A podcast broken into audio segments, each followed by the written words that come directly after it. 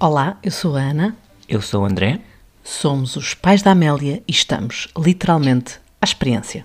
Se há tema que dá pano para mangas e, neste caso, toalhas de mesa, é a alimentação.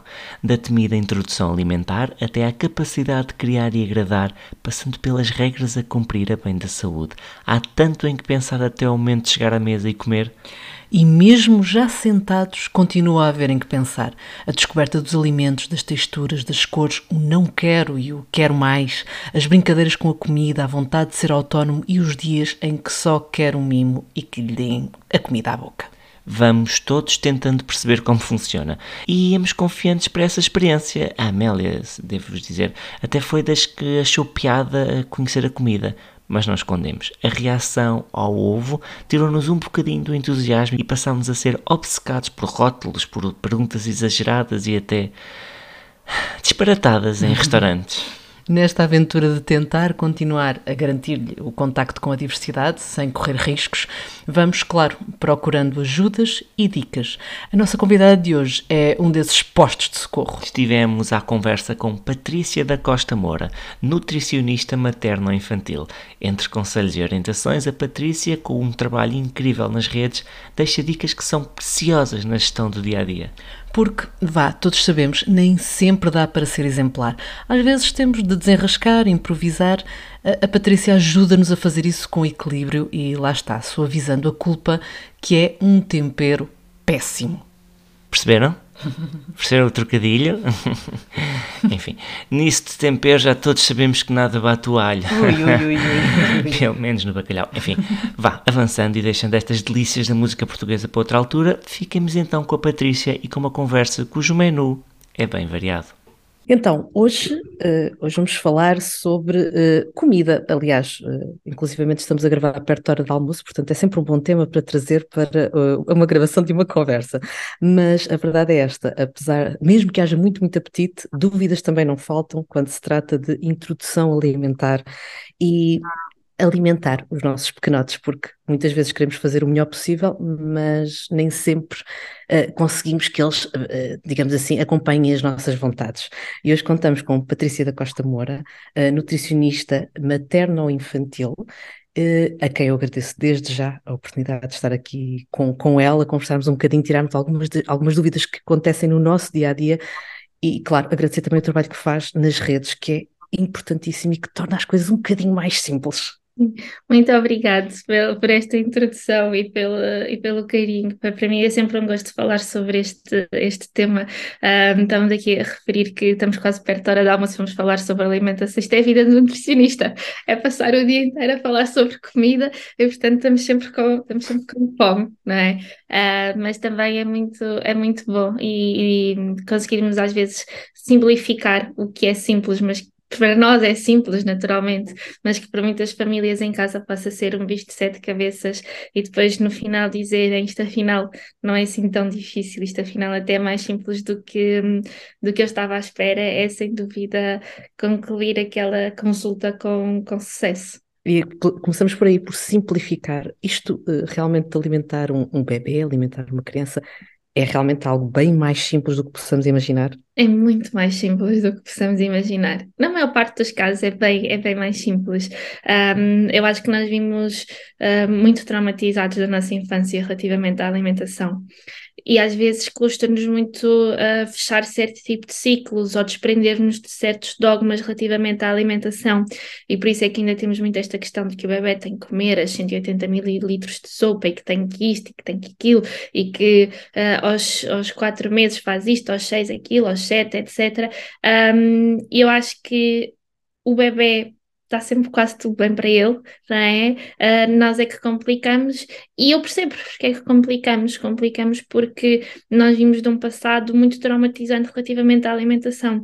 Acho que quem nos ouve, de certeza que tem algum trauma relativamente à alimentação. E muitos desses traumas vêm da infância, não é? O ter que ficar, lembrar-se de que todos os amiguinhos foram para o recreio e ficaram no, no refeitório a ter que comer a sopa toda, ou porque obrigaram a comer o peixe, ou a questão de temos que comer o prato todo porque há meninos que não têm, ou seja, isto foi a infância de quase todos nós, porque os nossos pais obviamente faziam o melhor na altura que, que sabiam, não é? E também na altura havia muito esta questão de tudo o que era, por exemplo, para bebê era muito melhor, a comida de boião era muito melhor do que a comida caseira, não é? E portanto, só dava comida caseira as famílias quase que não tinham possibilidade de dar comida de, de boião. E isto ainda é uma realidade, ainda é uma realidade no sentido que nós ainda trazemos estas crenças connosco, de que a comida para bebê é muito melhor do que o, o iogurte para bebê é muito melhor que o iogurte natural, que aquela papa para bebê é muito melhor que uma papa caseira, etc. E portanto, eu acho que a alimentação é difícil porque nós ainda trazemos muito estas crenças enraizadas e e é difícil desprender, tudo, tudo que sejam crenças é difícil nós desprendermos delas.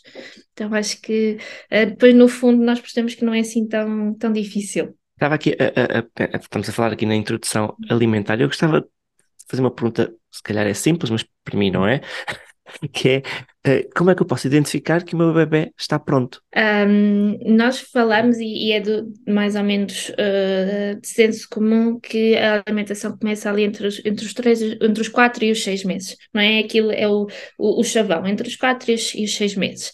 A verdade é que nós sabemos que hoje uh, faz muito mais sentido para o bebê começar muito próximo dos seis meses e manter a alimentação láctea, e quando eu falo alimentação láctea, independente se é leite materno ou fora, uma alimentação láctea, até aos seis meses. Uh, isto porque nós sabemos que o bebê vai ter o seu sistema gastrointestinal muito mais preparado para uh, receber os alimentos, mas não podemos olhar só para o sistema gastrointestinal, também temos que olhar para o sistema uh, motor e, e cognitivo do bebê e perceber quando é que ele está também pronto para começar a comer. E, portanto, nós temos vários sinais, que são os que nós chamamos de sinais de prontidão, que é, por exemplo, o controle cervical, o controle do tronco, a diminuição do reflexo de extrusão da língua, que é quando o bebê não se sente confortável a conter nada dentro da cavidade oral, ele próprio vai empurrando a língua para fora e não permite que uma colher entre ou que qualquer outro objeto entre. Um, todos estes sinais que nós vamos avaliando e que nos vamos mostrando que o bebê está pronto, uh, não só do ponto gastrointestinal, mas também motor uh, e cognitivo para começar a alimentação, são muito importantes de ser avaliados. E a verdade é que, embora eu possa começar do ponto gastrointestinal entre os 4 e os 6 meses, eu não vou ter um bebê pronto do ponto de vista motor, com estes sinais de, de prontidão aos quatro. A maior parte é efetivamente só ali perto dos seis meses. Às vezes pode ser seis meses e um, e um dia, ou dois dias, ou uma semana, ou às vezes até há quem já prefira, olha, faltam, faltam quatro dias para os seis meses, mas eu já vejo que o meu bebê está totalmente pronto. Ou seja, isto também não são as 12 badaladas, não é? No dia em que faz os seis meses, tem que começar a comer. Eu, portanto, quando é que o bebê começa a comer? Eu acho que é sempre quando nós sentirmos que ele está pronto. Pode ser uh, aos 5 em ponto, pode ser passado uma semaninha, pode ser uma semaninha antes, pois também depende muito da idade estacional do bebê, porque nós vemos que bebés, por exemplo, com 40 semanas, de, de, idade estacional totalmente diferente do bebê que tem, por exemplo, 37, não é? Isto faz muita diferença depois. Uh, então é avaliar todos estes conjuntos para perceber quando é que o bebê está pronto. O que nós sabemos é que o leite até aos 6 meses, inclusive, é mais que suficiente. Aqui, no fundo, uh, ao longo da nossa conversa, acho que vamos sentir sempre muitas vezes que nós temos muitas orientações, temos muitos números que nos dão uma ideia mais ou menos do que esperar, mas na uhum. verdade não há padrões, cada bebê é um bebê e também cada família será uma família. Uh, agora falamos nos, nos, últimos tempos, aliás, nós com a Amélia acabamos por também ter de investigar bastante no que diz respeito ao BLW, para tentar perceber, exatamente porque são outras abordagens que chocam um bocadinho com aquilo que é a nossa história, uh, também enquanto crianças, que trazemos sempre essas aprendizagens, como é óbvio. E aqui, Patrícia, a minha pergunta é: nós realmente também temos de ter em conta que há modelos mais adequados a determinados bebés, há modelos mais adequados também a determinadas famílias. Isto não é, não é regra, não é certo ou errado, é preciso um equilíbrio. sem dúvida. Eu pessoalmente não gosto muito de estereotipar, ou seja, não gosto muito que se diga faço BLW ou faço tradicional, ou ai ah, não, não podes fazer BLW porque estás a dar sopa. Eu não gosto nada de estereotipar a alimentação. Existem, obviamente, janelas que são importantes de serem, de serem uh, cumpridas, né? principalmente a questão da mastigação, Agora, nem todos os bebés vão começar aos seis meses a comer uh, os alimentos inteiros e, e, está tudo bem, não é? Uh, porque hum, eu digo sempre, não são os pais que escolhem o método de introdução alimentar, se quisermos aqui colo colocar nomes, uh, não são os pais, é o bebê, porque eu vejo que há bebés que a, a sopa, a colher não está a funcionar nada bem, ele não come, ele não gosta, mas se eu lhe colocar um brócolis no tabuleiro, adora, come imenso. Há outros bebés que são assim muito princesinhos, que gostam de ficar sentados com as mãos assim e dizem, vá, estou aqui pronto para me alimentarem à colher. Então, cada bebê é um bebê. Às vezes também depende do cuidador que, que fica com ele, porque a avó não se sente confortável em dar, em dar os alimentos inteiros. Então, dá a sopa. Mas quando está a mãe e o pai, dão uh, os alimentos inteiros. Se tiver só a mãe ou se tiver só o pai, pela logística, não se sentem confortáveis em dar o alimento inteiro. Ou porque vai para a creche. Ou seja, existem aqui tantos uh, situações que têm que ser avaliadas e ponderadas uh, família a família, caso a caso, que é impossível dizer qual é que é o melhor ou se efetivamente há um método melhor que outro. Eu, eu gostava de, de, de, de seguir aqui por um caminho que é não tanto de de, de, da parte física, mas da parte psicológica. Quase como é que eu posso criar uma boa ligação, uma amizade com a comida? Que, que, que a Amélia olhe para diga: Ok, eu gosto disto tudo, eu quero. Como é que se pode dar alguma forma de criar esta ligação? Primeiro, uh, os momentos de refeição têm que ser momentos divertidos.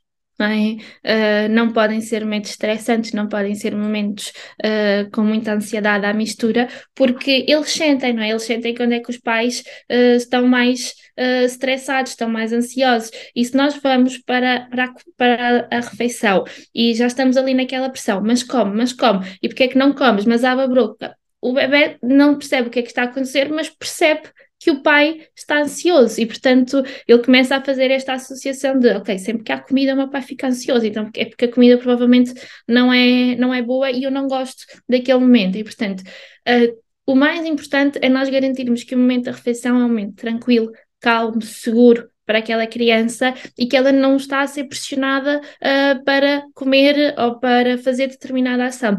Porque nós não gostamos de ser pressionados para nada e se somos pressionados, normalmente criamos ali aquela, aquela ansiedade, aquele trauma, não é? E portanto. O momento da refeição ou garantir uma boa relação com a comida é garantir uma, um momento da refeição que seja tranquilo, que seja calmo, que seja seguro e que a criança se sinta ali dentro daquele daquele momento, mesmo que ela não coma muito, mas ela vai adorar o momento da refeição, porque é o momento que está divertido com a mãe ou com o pai por exemplo. É? Isso é o mais importante. E depois lá está, deixar a criança explorar, conhecer o alimento, isso é muito importante. Mesmo que eu opte, por exemplo, por uma alimentação mais uh, tradicional, mais à colher, uh, que dê, por exemplo, as sopas, as tradicionais sopas, é sempre bom eu, por exemplo, dar ali um bocadinho de um brócolis, um bocadinho de uma cenoura, ou de uma abóbora, ou de algum legume, para que a criança aos poucos vá começando a ter este contacto com o alimento, para depois, eventualmente, quando passarmos esta transição para os alimentos todos inteiros, aquilo já não seja uma, uma novidade. E depois há tantas atividades que nós podemos fazer, como levá-lo ao mercado, se tiverem uma horta, levá-los à horta, ver onde é que são os alimentos são colhidos, um, envolvê-la, ter não só uma atitude um, passiva relativamente à sua alimentação, e quando eu digo passiva é a criança senta-se na cadeira e eu dou comida, dou, dou, dou, nem pergunto o que é que quer, que quantidade ela só tem quase que abrir e fechar a boca, isto é uma atitude totalmente passiva. Um, nós temos que começar desde os seis meses, desde o início da alimentação, a que as nossas, os nossos bebés e as nossas crianças tenham uma relação ativa relativamente à sua alimentação. E ativa basta, por exemplo, ir às compras, ajudar a arrumar, mexer nos alimentos, uh, quando forem mais velhos velhos ter aqui decisão também do que é que querem comer, por exemplo, ao pequeno almoço. Às vezes há dias que me vai apetecer comer maçã, dias que me vai apetecer comer kiwi. E as crianças também têm as suas preferências por dia, naturalmente. Então, todos até esta, estes pequenos pormenores fazem com que depois a criança cresça com uma boa relação com a comida, que no fundo é isso que nós, que nós queremos, não é?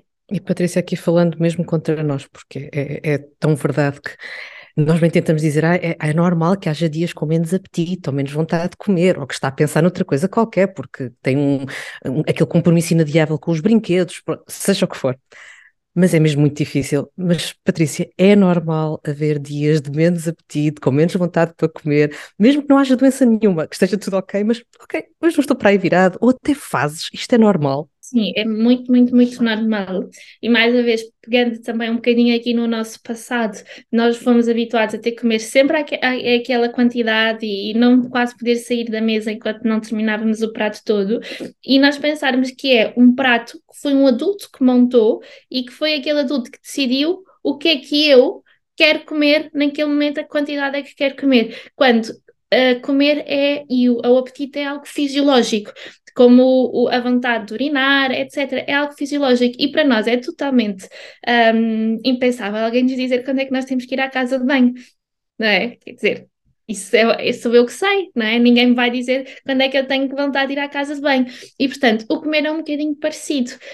Um, os bebés e as crianças comem uh, por uh, fome, por este sentimento fisiológico de fome, que é uma coisa que lá está, nós adultos às vezes já nos parece um bocado estranho porque nós já não sabemos ouvir o nosso corpo. E portanto nós comemos muitas vezes sem fome, sem perceber efetivamente o que é que nós precisamos naquele momento. E por isso é que muitas vezes temos esta tendência do porque é que nós temos sempre que terminar o pacote de batatas fritas? Porque é que nós temos sempre que terminar o pacote de bolachas? Não é? Porque, de certa forma, na nossa infância nós fomos habituados a que nós tínhamos sempre que terminar tudo. Aquilo que nos serviam nós tínhamos que terminar. E isso é totalmente errado, porque as crianças, elas respondem, lá está, por este componente fisiológico de fome e de apetite. Nós sabemos que a partir do primeiro ano há uma redução uh, grande da velocidade de crescimento. E, consequentemente, esta, esta diminuição da velocidade de crescimento, o corpo responde com menos fome, não é? Porque o nosso corpo sabe perfeitamente o que é que faz. Se eu já não preciso crescer tanto, então eu não vou ter tanta fome, porque eu já não preciso de tanta ingestão uh, calórica nem nutricional. E os pais ficam muito preocupados quando notam esta redução da velocidade de, de, crescimento, porque, porque depois o que é que acontece? A criança responde fisiologicamente à diminuição de crescimento com menos apetite, e os pais veem que ela está com menos apetite e está a crescer menos, a ganhar menos peso nas consultas, né? e depois acham, não, mas ela está a ganhar menos peso porque ela deixou de comer, quando é exatamente o oposto, ela está a comer menos porque ela não está a crescer uh, a uma velocidade tão elevada como a tem então.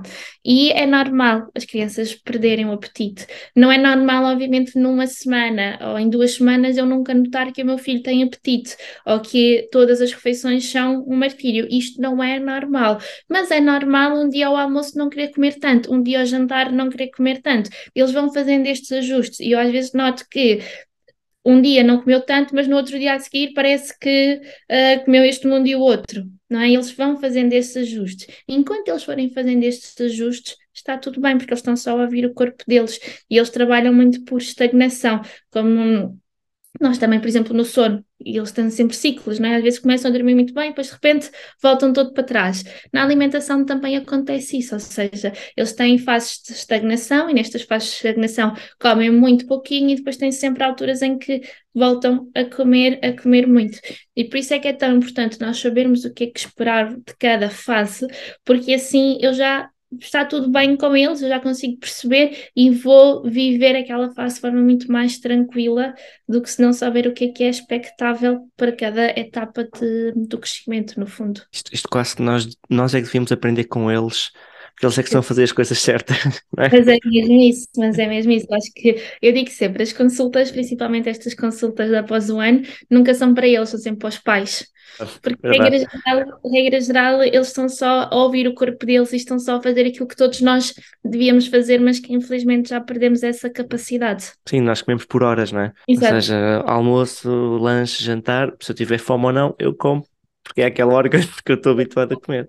Agora um, é, acabamos esta, esta, esta, este podcast, é hora da almoço. A seguir temos uh, reuniões, temos consultas, temos o que temos que fazer. Eu tenho que comer ali, porque senão, não é? Então nós temos muito esta, esta, esta, esta rotina criada pela sociedade. E não quer dizer que as crianças não vão ter esta rotina. Cabe a nós também, uh, cuidadores, uh, tentar mais ou menos ali guiar as refeições, não é? Porque senão não podemos ter uma criança sempre a almoçar às quatro da tarde tarde, e depois, porque isto depois desregula tudo. Claro, naturalmente, mas um, esta ideia de que nós temos sempre ter muito apetite àquelas horas fixas é uma ideia errada. Um, e às vezes funciona, por exemplo, muito bem. Ok, agora não queres comer, mas daqui a meia hora servir o mesmo prato e eles limpam o prato completo, não é? Portanto, às vezes é só fazer esse, esses ajustes. Claro.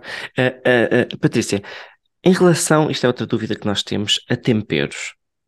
É importante que os temperos façam parte da, da, experiência, da experiência de, das crianças? É assim, os temperos, para além de, de, terem propriedades muito nutritivas, eles vão ajudar a que as refeições fiquem um bocadinho mais saborosas, não é? Portanto, não diria que são obrigatórios, mas que acho que são uma mais-valia e que, e que ajudam a realçar o sabor natural dos alimentos, portanto, eu acho que é sempre uh, bom nós utilizarmos. Ao contrário do sal, que uh, o sal não realça o sabor dos alimentos, o sal disfarça o sabor dos alimentos, uh, as ervas aromáticas e as especiarias não, ajudam a realçar.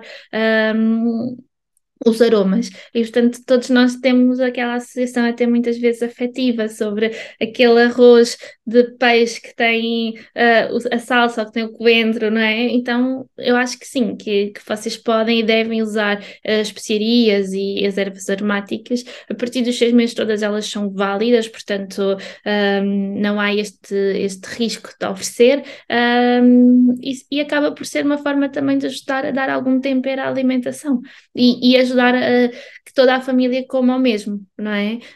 Um, porque depois nós queremos reduzir o sal, a maior parte dos pais que estão em introdução alimentar depois chegam também a uma altura que eles coitados próprios também já, já não deixaram de introduzir sal, quando dão por eles o sal também já deixou de existir lá em casa um, e as ervas aromáticas são boas estratégias para uh, melhorar aqui alguns pratos, para, para também não estarmos sempre a comer o mesmo ou não parecer que tudo tem o mesmo, o mesmo sabor. E, e, outro desafio ao qual nós erradamente às vezes também uh, conferimos alguma ligação emocional, quanto mais não seja pela, da, pela ideia da recompensa, uhum. doces. Doces. Como é que se gera esta gaveta uh, que nós sabemos que vai aparecer, nem que seja na festa de aniversário uh, que vai, que vai, que vai frequentar e que quando nós demos por nós já está um pacotinho nas mãos, por isso eles vão contactar, eles vão descobri-la. Como é que nós devemos gerir este contacto? E assim, idealmente, o, o açúcar ele não é introduzido até aos dois anos de idade. Não é? Um, claro que nós depois podemos dizer, ok, mas mesmo depois dos dois anos o açúcar não faz falta nenhuma concorda 100%, não faz, não é? Mas nós não vivemos fechados numa bolha e, portanto, eventualmente vai haver alguma situação em que uh, os pais vão ser, vão ser confrontados com, com a presença do açúcar. Um, o que é que normalmente eu digo? Isto vai depender sempre muito de família para família e daquilo que são os seus valores relativamente à alimentação e aquilo que eles obviamente querem também transmitir para os, para os filhos. O meu conselho é que nunca tenham em casa, porque uh, se eu tiver em casa e se for algo que a criança vá apercebendo que está na gaveta, vai acabar por invariavelmente haver um consumo quase diário, que é isso que nós queremos evitar. Depois, vão de férias, vão jantar fora, vão almoçar fora, vão a um buffet, querem, por exemplo, vão buscar eh, à escola eh, à sexta à tarde, está um ótimo dia, vão ao parque ou vão à praia e faz sentido um, comprarem um gelado para comer. Isso eu não vejo, obviamente, mal nenhum. Uh, o que é que eu normalmente aconselho é, se a criança não quiser, se a criança estiver nem aí para, para experimentar, também não insistam, não vamos andar atrás, mas como só um bocadinho gelado, mas experimente. Não, não vamos fazer isto. Dizendo, eu estou a comer um gelado, tenho uma criança ao meu lado, já tem dois anos, já tem mais de dois anos. Uh, ela pergunta: o que é que estás a comer? Eu digo: estou a comer um gelado, queres um bocadinho? E pronto, e vamos gerindo assim mais ou menos esta, esta situação. Às vezes elas experimentam, dão, dão ali um, um, um toquezinho com os lábios e depois vão à vidinha delas, não é? Um, e lá está, é não, não proibir e não dizer, ah, não, não podes comer este gelado porque tem esse, e, e depois ele também não percebe, então eu não posso comer, porque é que tu estás a comer? É fazer um bocadinho esta naturalidade também. É, é, e isto é o mais difícil, é eu, eu gerir estes alimentos com naturalidade. Tal como eu digo, se queres uma banana, ou se queres um brócolis, ou se queres um, um iogurte, ou o que seja, não é? É gerir com naturalidade, senão a criança depois também vai perceber que há ali muito, muito ênfase àquele alimento, é porque ele deve ser, deve ser bom. Então... Muitas das vezes, ou é um prémio ou é algo proibido, não é? Nunca é o meio termo, nunca é um produto normal. Uma coisa que, ah, não podes comer, então é, toma, gafe. é verdade. O meio, termo, o meio termo é muito difícil de encontrar Sim. e é, é, um equilíbrio que eu acho mesmo difícil, que, e por isso é que eu digo que cada família tem que encontrar aquilo que fizer mais sentido para, para eles. Sem dúvida. Uma das coisas que nós já falámos nisto várias vezes nos nossos episódios, é que o, em momentos de crise da Amélia, o nosso SOS é pão. Nós resolvemos alguns dos problemas dela com o pão. Tirando, esquecendo aqui esta parte do pão, o que é que diria que vale mais ter por perto nesta situação do SOS para lhes darmos? O que é que seria um bom produto para lhes dar? Sim, depende muito do contexto, não é? E também da, da própria criança. Mas, por exemplo, fruta é sempre uma boa opção. Por exemplo, o pão também não precisa de ser um bicho de sete cabeças. Uh, nós, se for um pão simples, um pão de qualidade, eu posso perfeitamente oferecer, antes dos 12 meses, temos efetivamente a questão do, a questão do sal, não é? Um, não convém ser introduzido, mas depois uh, acho que possa, que possa estar incluído na alimentação de forma totalmente, totalmente saudável e sem que isso seja um problema. Hoje em dia nós também temos vários snacks que são mais simples, que só têm, por exemplo, mesmo milho na sua composição, que também podem ser utilizados para esses casos de, de SOS. Um, e, ou há pessoas que gostam de sempre ter as panquecas ou ter os muffins, possam ser utilizados esse tipo de de alimentos mais que eu só sei que levo, são rápidos de levar e que normalmente a criança, a criança gosta e eu posso utilizar ali para, para matar a fome ou para um, gerir ali um bocadinho a situação quando preciso. Um trabalho que a, que a Patrícia faz, que eu, que eu acho sempre delicioso, porque vou, vou seguindo e é naqueles que eu paro, é, é o tentar desconstruir, desmistificar uh, algumas ideias. E há um que me vem sempre à memória, que é uh, a ideia dos legumes congelados versus legumes frescos versus legumes biológicos. Ou seja, porque como diz a Patrícia, não somos todos iguais, há famílias diferentes, com rotinas diferentes, e claro que se torna muitas vezes difícil ter sempre legumes frescos todos os dias prontos uhum. para consumo. Uh, este é um dos que me vem à memória, mas também me recordo, por exemplo, dos, dos boiões. Uh, a Patrícia explicar, é claro que o boião pode existir na, na, vida porque nós não sabemos o que é que vamos encontrar à saída de casa e se calhar pode ser uma uhum. solução. Patrícia, estes são dois daqueles mitos que gostava de desconstruir assim nas cabeças todas e que outros é que, que, que gostava mesmo que nós esclarecêssemos até para conseguir ter uma melhor relação, lá está, com a alimentação e com a introdução, aliment a introdução alimentar das crianças? Lá está. Um, a alimentação nunca vai ser perfeita, não é? Eu não conheço ninguém que tenha uma alimentação perfeita. Eu não tenho uma alimentação perfeita e também não conheço nenhum nutricionista que tenha uma alimentação perfeita, portanto. Um, e às vezes esta tentativa de querermos que seja tudo perfeito faz com que seja, uh, primeiro, passa um bocadinho a mensagem para outras pessoas que ainda estão aqui um bocadinho na corda bamba de que é impossível, não é? Porque, uh, e às vezes é bom nós mostrarmos que há um meio termo, que não precisa de ser um, um tradicional com a papa de embalagem amarela para um BLW que não pode haver sopas. Há um intermédio que não pode, não, que a fruta, obviamente, que é bom e que é importante que seja inteira, mas que as chaquetas são a pior coisa que existe à face da terra. Ou seja, nós temos que encontrar aqui este equilíbrio e depois cada família vai perceber o que é que faz sentido. Por exemplo, há muitas famílias que vão, por exemplo, de férias, têm um bebê de seis meses ou de sete meses que vão de férias para países que eu sei que no supermercado não vai haver lá nada, que um, o hotel às vezes a comida também pode ser um bocadinho mais duvidosa, que a criança ainda não tem alimentação bem estabelecida. Então, se calhar aqueles, aqueles boiões que não tenham aditivos, que não tenham sal adicionado, que não tenham um, amidos ou outro tipo de farinhas que não sejam interessantes e que eu consiga escolher uma lista de ingredientes muito simples possam fazer sentido neste caso. Por exemplo, há famílias que têm, por exemplo, os avós ou têm a horta que o, todos os dias o bebê come os legumes biológicos quase colhidos pelos avós no, de manhã. Ótimo, perfeito, isso seria a situação ideal para todos, mas não é. Então, entre comer uh, legumes biológicos, ou aliás, entre comer uh, legumes congelados e não comer de todo, mil vezes comer uh, os, os congelados, não é? Então depois cada pessoa adapta um bocadinho àquilo que é a sua, a sua realidade. Ou, por exemplo, os biológicos. Os biológicos são caríssimos, nós sabemos disso, não é?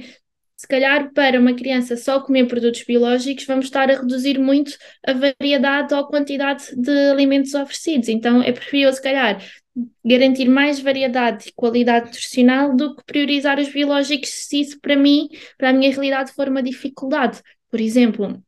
Então é sempre ajustar caso, caso a caso. A Patrícia falou numa coisa muito interessante que é já a minha próxima pergunta, que era ler os rótulos.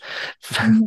e que nós, nós temos muito cuidado de ler, porque a Amélia ainda é alérgica ao ovo, então nós, antes de lhe darmos alguma coisa, lemos sempre os rótulos a ver se aparece lá a palavrinha ovo. Que dicas é que dava? Palavras que não podem, não podem aparecer nos rótulos e que nós não podemos dar? Um, é uma pergunta muito difícil, porque senão nós ficávamos aqui até. até era um curso, era um curso. Um, eu diria sempre para nós tentar, porque às vezes podem haver, por exemplo, um, palavras que são do desconhecimento da, da, população geral, mas que não, mas que são ok. Por exemplo, a vitamina C pode aparecer como vitamina C, como pode aparecer como ácido ascórbico, como pode aparecer com E300, por exemplo. Então, aquela ideia de que ah, eu vejo um E e é logo para deixar na gaveta, não é a mais, a mais adequada. Agora, existem mais de 400 E's nós não conseguimos, nem eu sei os todos de cor, é impossível, não é? Então, às vezes, dizer uh, uh, ah, evite tudo o que tenha este, também pode ser um conselho que não é tão, tão vantajoso, mas de uma forma geral, alimentos que uh, a lista de ingredientes lê, lê sempre do, do início para o fim, sendo que o início é sempre o que tem uma, é maior concentração e depois o último ingrediente o que está em menor.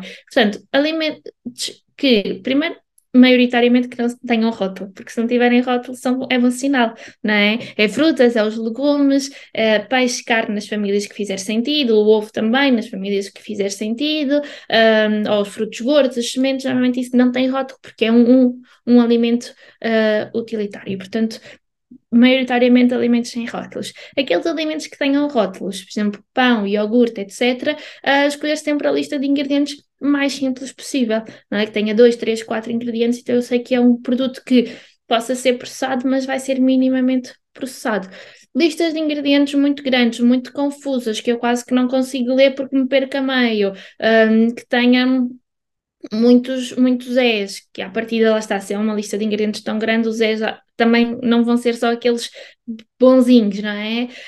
Um, acaba por ser de evitar. Depois é perceber, por exemplo, o açúcar tem N formas de dizer açúcar, não é? Tudo que acaba em ose é açúcar, por exemplo, destrose, maltose, lactose, etc. são fontes de açúcar. Então, saber este tipo de estratégias e depois aplicá-las na leitura de rótulos é importante. Embora os, os, rótulos mais simples, com ingredientes que eu consiga identificar, eu acho que aqui não tem, quase que não tem erro. E por vezes, lá está também outro dos mitos que, que, que a Patrícia faz um grande esforço nas redes por eh, quebrar é a ideia do mais caro, mais qualidade. Muitas vezes nós temos produtos com os valores até mais baixos, mais acessíveis e que são realmente competitivos no que diz respeito à qualidade. Sim, sem dúvida. Às vezes nem, nem é questão de serem quase competitivos no sentido de estarem equiparados. É que nem sequer estão equiparados porque o, o mais barato é claro. muito melhor, não é? Principalmente na questão de, dos rótulos para bebés porque é, é, obviamente um mercado, é obviamente um marketing muito, muito forte associado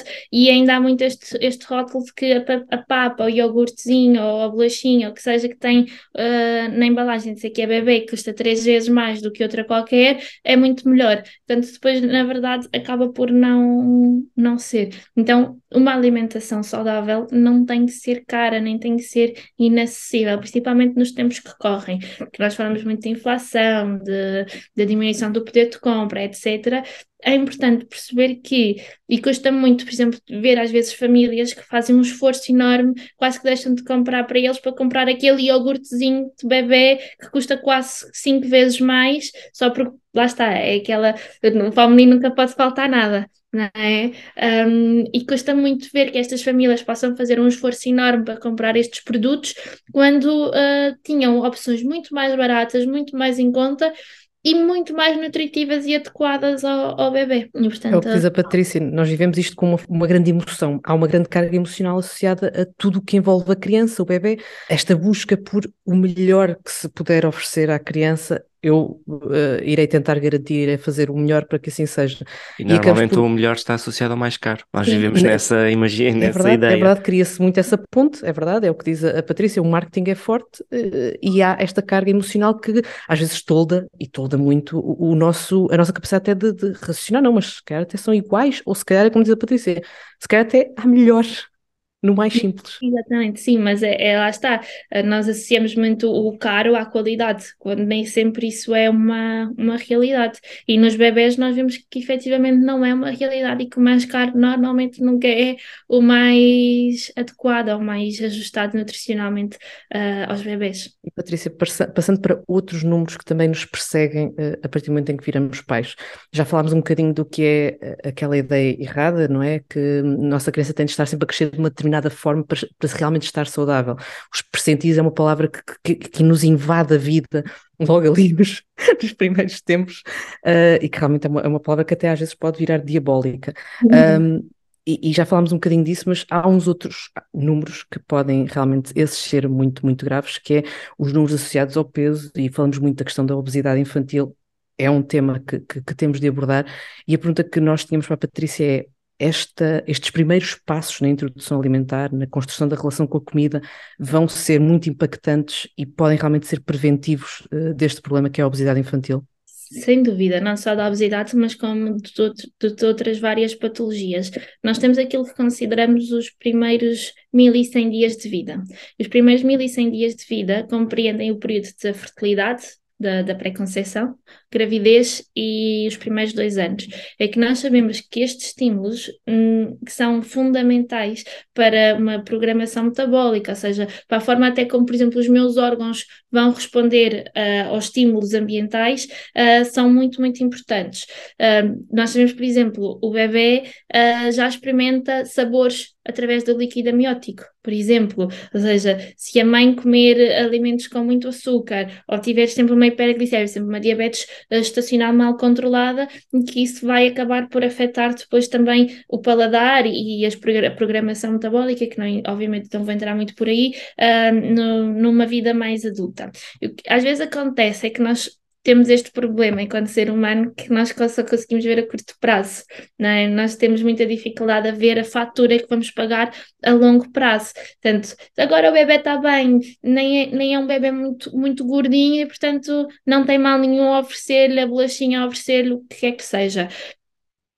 Não, mas efetivamente os problemas vêm aos 40, aos, aos, aos 50, não vêm agora com dois anos. E, portanto, o garantir uma aquisição de hábitos alimentares saudáveis é fundamental, não só porque eu sei que estes hábitos vão perdurar uh, para o resto da vida, mas como eu também sei que uh, do ponto de vista epigenético, ou seja, a forma como os meus genes podem vir a ser expressos, uh, os estímulos que eu lhes der agora são muito, muito, muito importantes. Então, nós temos, por exemplo, uh, diabetes, obesidade, pode ser efetivamente muito influenciada um, nestes, nestes 1100 dias de, de vida, por exemplo. Também, então, é não somos nós que somos chatos com esta questão do açúcar nem do sal, uh, não é só para chatear, ou não é só coitadinho não morreu, ou só uma bolachinha não vai fazer mal, é efetivamente porque nós sabemos que isto tem impacto não só agora, mas efetivamente numa população uh, mais adulta, ou seja,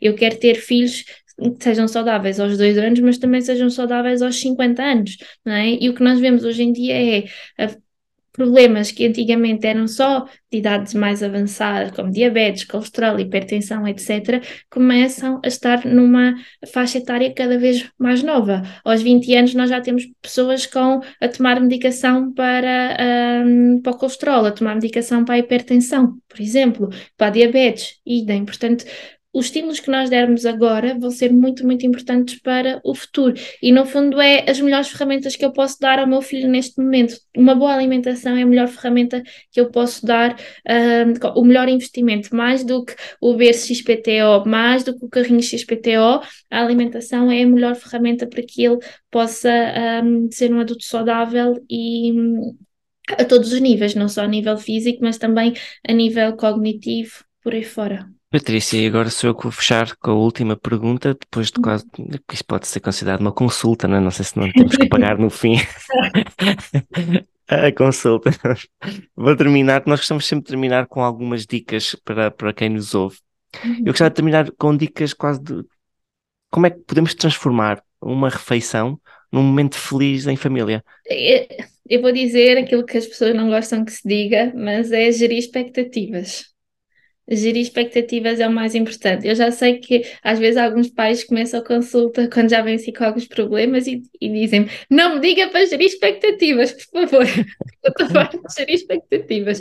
Mas a verdade é que é importante, porque como nós começámos, a, a, começámos o podcast a falar, porque nós trazemos muitas crenças erradas da nossa infância, é? principalmente sobre o que é que é suposto uh, uma criança, um bebê comer. Uh, e se eu gerir estas expectativas, se eu desconstruir construir estas crenças. Se eu for já para o momento da refeição com informação fidedigna, e às vezes aqui a informação fidedigna é vejam bem onde é que vão buscar essa informação, porque informação da vizinha, da, da amiga que foi mãe ou da influencer, por muito boa intenção que tenha, nem sempre é a informação mais fidedigna. Então, sempre ter bons profissionais que acompanham o bebê e que vocês confiem 100%, acho que é meio caminho andado para depois, quando chegarem aumento da refeição seja, seja tranquilo.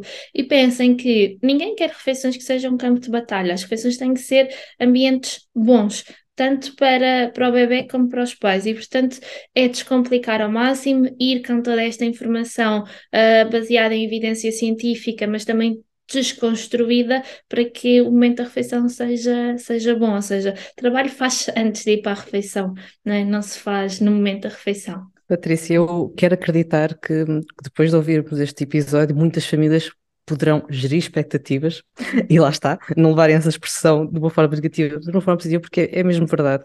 Eu e o André ganhamos muito, por exemplo, com a gestão de expectativas em diálogo com a escola. Era muitas vezes a escola que nos dava orientações, sinais do que é que a Amélia já estava a fazer, já conseguia fazer. Porque, claro, uhum. nós também sabemos que os nossos meninos uh, sabem bem, eles, eles é que sabem bem gerir as nossas expectativas. e, mas lá está, nós aprendemos muito com, com, com esse diálogo e levávamos sempre também essas orientações para ir tentando fazer coisas diferentes em casa. E por isso, Patrícia, é mesmo isso pode custar muito, mas às vezes temos de baixar a guarda e, e, e, perceber os sinais que vêm do outro lado e no caos do dia a dia nem sempre acontece, mas é, é ingrediente de sucesso. Sim, sem dúvida. Para tudo, não é só para a alimentação, é para tudo, não é? Patrícia, só posso, como disse o André, eh, foi uma consulta uh, das boas uh, e por isso só posso ficar muito, muito grata uh, por esta oportunidade. Obrigada pelo convite mais uma vez. Muito obrigado. Patrícia, obrigada. Até à próxima. Obrigada. Muito, muito obrigada, Patrícia. Foi uma conversa muito saborosa, das que dá vontade de repetir e que nos deixa a pensar sobre o que complicamos e, acima de tudo, sobre o facto de o simples ser, muitas vezes, o melhor. No final de tudo, o que importa é a saúde e, claro, transformar tudo isto também num momento feliz de convívio e partilha. Por cá, até a elaboração das refeições são momentos de convívios e partilha, é verdade. Há momentos mais felizes do que outros, claro, mas sempre muito participados. Sim, sim. Aqui em casa, cozinhar, estender a roupa, organizar a roupa, arrumar coisas no frigorífico, tudo são momentos em família e em que a Amélia gosta bastante de participar. Trabalha, filha, trabalha. trabalha e deixa de trabalhar. Por vezes é complicado. Por exemplo, há uns dias achou que devia ajudar a temperar a carne e temperou, enquanto ia cheirando tudo e levando limão à boca. Antes disso, lavou as folhas de alface, os espinafres. Queres saber? E adorou limão. Não foi como aqueles vídeos do YouTube em que nós gozamos com crianças a sofrer. Não, não. Ela gostou, riu-se. Enfim, é a Amélia. Lá fica connosco a descascar cada legume e a fazer Perguntas, muitas perguntas. Muitas delas que só podem pressupor um Pois, tal é a complexidade do raciocínio. Parece que ainda ontem tinha de correr entre as curtas cestas dela para conseguir fazer sopas fresquinhas todos os dias. E hoje já aqui estamos, com uma miúda que já sabe que ama pizza e gelado, que come sempre fruta, às vezes a dobrar, e que sim, valoriza um chocolate, embora ame comer folhas de alface como quem está a comer pipocas. Perante tudo isto, querem saber como chegámos até aqui? Como conseguimos, apesar de toda a falta de jeito? Fácil. É só passarem pelos antigos episódios na primeira temporada. Está lá tudo. Contamos tudo sem vergonha. Uh, pensando bem, se calhar até devíamos ter. Uh, mas pronto, não interessa, já vamos estar por isso. Não penses muito nisso, não vale a pena, não vale mesmo. Ou melhor, tenta pensar que quem nos ouve já sabe qual o nível de expectativa a manter. Isso é bom? Pelo menos há quem continuo a ouvir. Eu não gostei nem do teu silêncio, nem da tua hesitação em responder. Bah, avançando, não vamos pensar nisso, que senão ainda perdemos mais ouvintes. Ou seja, quem vem, quem fica e quem repete, corajosos, já sabe que somos apenas uns autênticos e bem giros. Ah, pois. Pais à experiência.